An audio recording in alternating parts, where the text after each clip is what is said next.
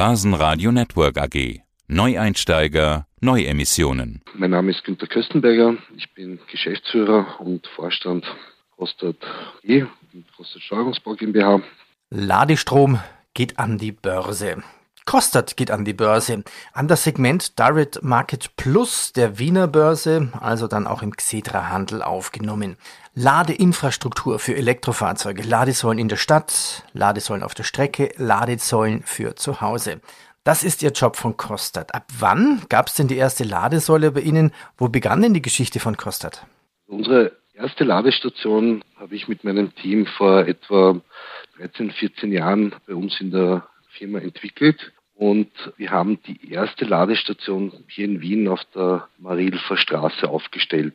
Das war so das erste Projekt, das wir machen durften, damals für die Wien Energie als Referenzanlage, um einmal zu sehen, was, was, was können, was soll so eine Ladestation in der Zukunft für den Kunden abbilden in Form von Informationen und technischen Möglichkeiten, auch dann im Endeffekt für den Betreiber. Es war wirklich eine, eine Prototypenstation, aber schon in einem sehr ausgereiften Stadium. Und das ist jetzt mittlerweile schon fast 14 Jahre her. Ja. Und mittlerweile ist die Zukunft da. Wie viele Ladesäulen haben Sie denn schon aufgestellt in, muss man sagen, in Europa überall? Wo sind Sie überall tätig? Wir sind wirklich mittlerweile sehr international tätig in sehr vielen verschiedenen Ländern, also sehr stark natürlich in Europa, mittlerweile auch in, in Russland, Indien vor allem auch und, und haben heute in etwa 14.000 Ladestationen weltweit aufgestellt.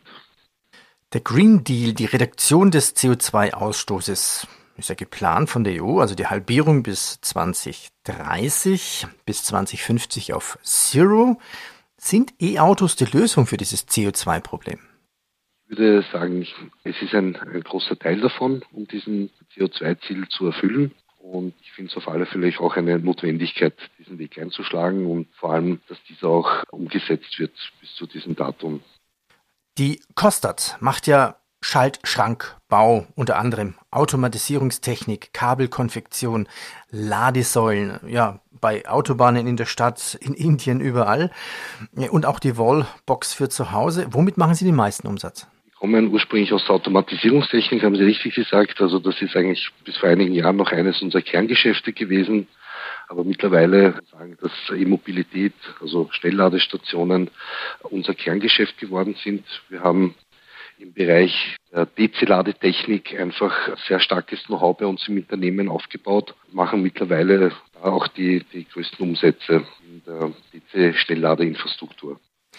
Also ich finde das eigentlich ein Traumthema, da kann man sich wahrscheinlich stundenlang drüber unterhalten. Das können wir auch in einer oder anderen Interviews nochmal genauer fortführen.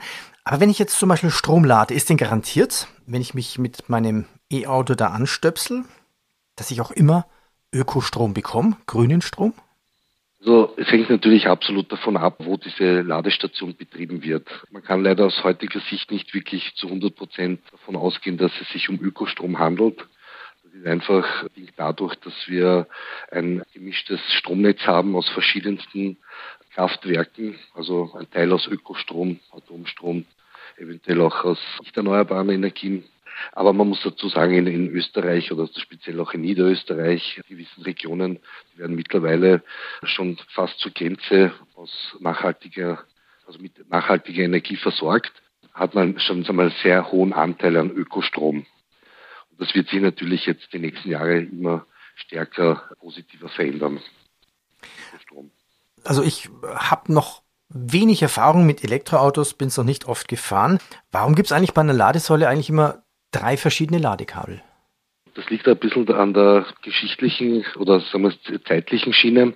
Es ist so, dass der asiatische Markt, also speziell jetzt äh, Japan, ist einer der Vorreiter in der Schnellladetechnik gewesen. Das waren so quasi die ersten Hersteller in Japan, also sprich Toyota, Mitsubishi und so weiter. Die, das waren die ersten Hersteller, die so mit der Produktion von Elektrofahrzeugen begonnen haben und haben dann natürlich einen Standard entworfen.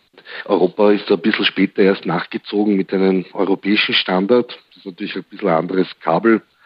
Äh, Technologie ist ähnlich, die Kommunikationsprotokolle sind anders.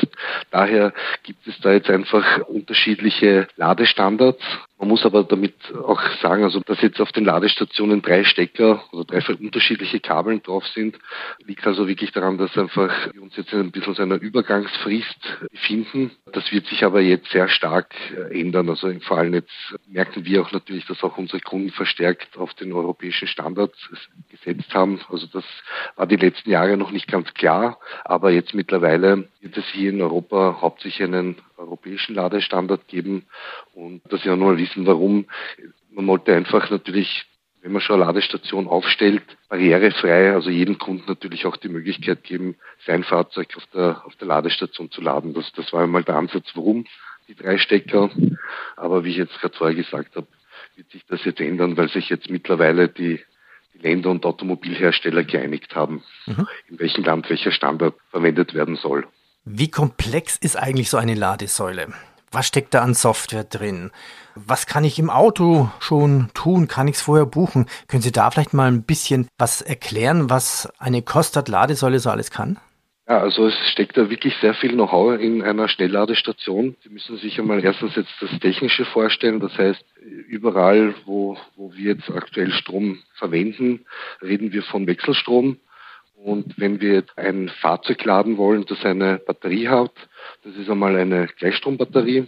Das heißt, der erste doch sehr komplexe Prozess ist, effizient Wechselstrom in Gleichstrom zu wandeln. Das ist jetzt mal der erste oder die erste Herausforderung für uns als Ladestationshersteller, hier mal die nötigen Strom für die Batterie so umzuwandeln aus Wechselstrom.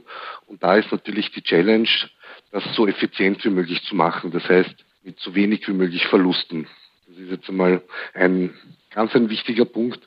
Wir auch als Hersteller einen sehr hohen Wirkungsgrad, also sehr wenig Verluste. Das nächste ist dann natürlich auch, man kann sich das jetzt nicht nur einfach so vorstellen, dass man jetzt ansteckt und dann hat man seine Stromspannung, die man dem Fahrzeug zur Verfügung stellt, sondern es gibt eine permanente Kommunikation zwischen Fahrzeug und Ladestation.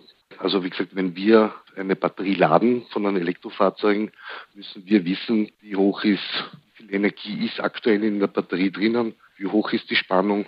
Temperaturen sind wichtig, also es werden sehr viele Faktoren beim Laden überwacht. Ich habe mal jetzt von einem unserer Programmierer sagen lassen, dass da permanent um die 800.000 Zeilen Code, Softwarecode permanent zwischen Ladestation und Fahrzeug hin und her gesendet werden um einfach alle Sicherheitsparameter zu erfüllen und das Fahrzeug so schnell wie möglich und so effizient wie möglich zu laden. Und wie ist das mit der Kommunikation? Ich fahre jetzt quasi auf der Autobahn und müsste laden.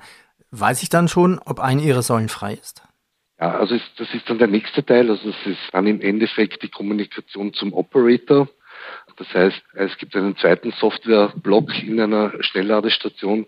Das ist dann im Endeffekt einmal, da werden Verrechnungsdaten und Autorisierungsdaten an einen Operator gesendet. Dieser Operator sendet dann diese Informationen der Ladestation, ob der Ladepunkt jetzt frei ist oder nicht, in eine Cloud, wo sich dann wieder die Automobilhersteller oder mehr oder weniger die Navigationssysteme Informationen holen, um dem Fahrer die Information zur Verfügung zu stellen, die Ladestation auf seiner Route dann auch frei ist, beziehungsweise dass man diese dann auch reservieren kann einen gewissen Timeslot, um dann sicherzustellen, dass man auf seiner Reisestrecke dann sein Fahrzeug auch wieder laden kann. Wie ist Ihr Geschäftsmodell? Wer sind Ihre Kunden? Also zu wie viel Prozent ist das die öffentliche Hand? Sind das Firmen, die einen Fuhrpark haben? Ist das privat? Wie verdienen Sie Geld? Nur durch den Verkauf der Säulen oder wie viele Anteile haben Sie an Wartung und Updates? Also natürlich, unsere Kunden sind in erster Linie Energieversorger, äh, auch Automobilhersteller, äh, große Konzerne, die Unternehmen gegründet haben, um Mobilität oder Ladeinfrastruktur zu errichten. Gerade im letzten Jahr sind sehr viele Firmenkunden dazugekommen, die eine Fuhrparkumstellung machen. Die Firma Kostet verdient in erster Linie Geld natürlich durch den Verkauf von Schnellladestationen und natürlich mit dem Konzept, dass wir diese auch installieren und warten und dem Kunden hier ein komplettes Package anbieten können. Das heißt, eine schlüsselfertige Lösung. Ja, um dann natürlich auch im Nachhinein die Ladestationen zu betreiben und dann die jährlichen Serviceintervalle beziehungsweise auch dann das Sicherstellen der Verfügbarkeit. Das sind eigentlich unsere aktuell unsere Kerngeschäfte. Wir versuchen Kunden also eine langfristige Geschäftsbeziehung aufzubauen. Einfach nicht jetzt nur mit dem Verkauf der Ladestation aufhört, sondern da einfach im Nachhinein immer ein, ein doch ein sehr großes Servicegeschäft halt oder wie soll ich sagen, Service halt dem Kunden auch geboten werden muss, um mhm. einfach sicherzustellen, dass die Elektroautos auch geladen werden können. Und was verdient man damit? Was verdient Sie an einer Ladesäule? Was haben Sie bisher 2021 an Umsatz und Gewinn gemacht? Also, wo liegen Sie denn etwa hier? Dieses Jahr haben wir in etwa einen Umsatz von in etwa 12 Millionen Euro werden wir in etwa erreichen, ja, bis Jahresende. Das Jahr ist ja noch nicht aus, wir haben noch uh, einige Wochen. Also wir investieren jetzt aktuell sehr viel in die Weiterentwicklung von neuen Produkten, die Anforderungen von unseren Kunden steigen. Das heißt, es gibt immer mehr Softwarelösungen, die die Kunden benötigen. Da wird jetzt sehr stark investiert von unserer Seite in diese Richtung, dass wir unsere Kunden glücklich machen können und dass die da auch das Beste an Qualität am Markt erhalten. Das ist ja eigentlich auch die Story, die irgendwie die Börse hören möchte. Kann man eine Zahl sagen, wie groß ist der Bedarf an Ladeinfrastruktur in Europa ja, und wie groß ist Ihr Auftragsbuch? Sie müssen sich einfach vorstellen, die nächsten 10, 12, 13 Jahre ist mittlerweile so, dass eigentlich alle Fahrzeughersteller sich dazu committet haben, auf Elektrofahrzeuge umzusteigen und kann davon ausgehen, dass, dass eigentlich, wenn Sie sich nur am öffentlichen Raum umschauen und in den Parkgaragen, überall wo Sie jetzt Parkplätze sehen oder Parkflächen, wird dort einfach in den nächsten Jahren eine, eine Ladestation errichtet. Dann kann man sich das schon ein bisschen mal so ein bisschen bildlich vorstellen.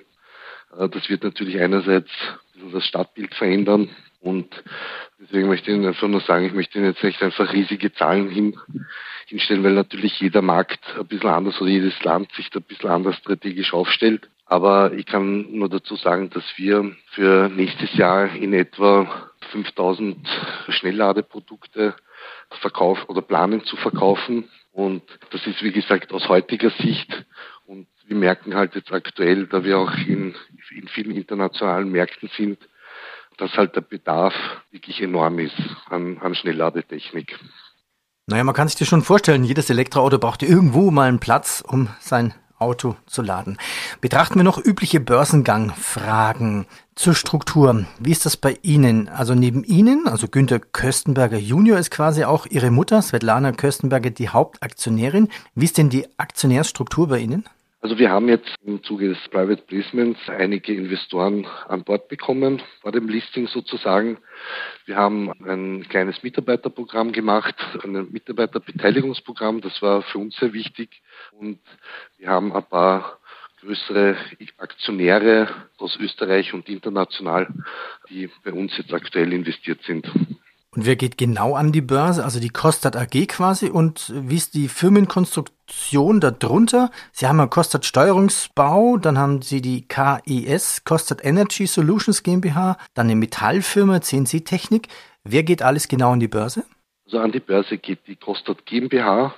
Die Kostat Steuerungsbau GmbH ist auch an der W-Metall beteiligt. Das ist ein, eine Metallfertigungsfirma, an der wir, äh, an dem die Firma Kostat Steuerungsbau beteiligt ist. Dieses Unternehmen produziert für uns oder mehr oder weniger für die Schnellladestationen die metallischen Teile. Also wir haben einen sehr hohen internen Fertigungsanteil. Also wir fertigen sehr viel, oder fast 80, 90 Prozent der Ladestationen wird wirklich in-house gefertigt. Und ja, dieses die KES ist nicht Bestandteil des Börsengangs, also das der Costa AG. Die Rosinger Group begleitet als Capital Market Coach ja ihren Börsengang. Mit diesem Börsenlisting soll ja der Grundstein für Kapitalerhöhungen gelegt werden, um das ja quasi im europäischen Raum bereits etablierte und auch international stark wachsende Geschäftsmodell verstärkt auszurollen. Darüber haben wir gesprochen. Mein Elektroauto muss man irgendwo einstecken können. Das heißt, wenn ich das richtig verstehe, also klassisches Listing jetzt und später dann Geld einsammeln. Für was genau möchten Sie das Geld einsammeln? Stehen auch schon da weitere Pläne fest? Also in erster Linie genügend Kapazitäten aufzubauen, die steigende Nachfrage der Markt verlangt, äh, nachzukommen und natürlich in erster Linie oder noch als äh, natürlich sehr wichtig ist auch in unser Team. Ein Schritt ist dann noch eine Betriebserweiterung notwendig. Das sind jetzt mal die ersten Sachen, wo die Investitionen reinfließen. Köstenberger, ich sage herzlichen Dank, Ihnen viel Erfolg und viel Erfolg an der Börse und immer genügend Strom für Ihre Ladesäulen. Danke Ihnen. Vielen, vielen Dank. Danke Börsenradio Network AG. News aus Österreich.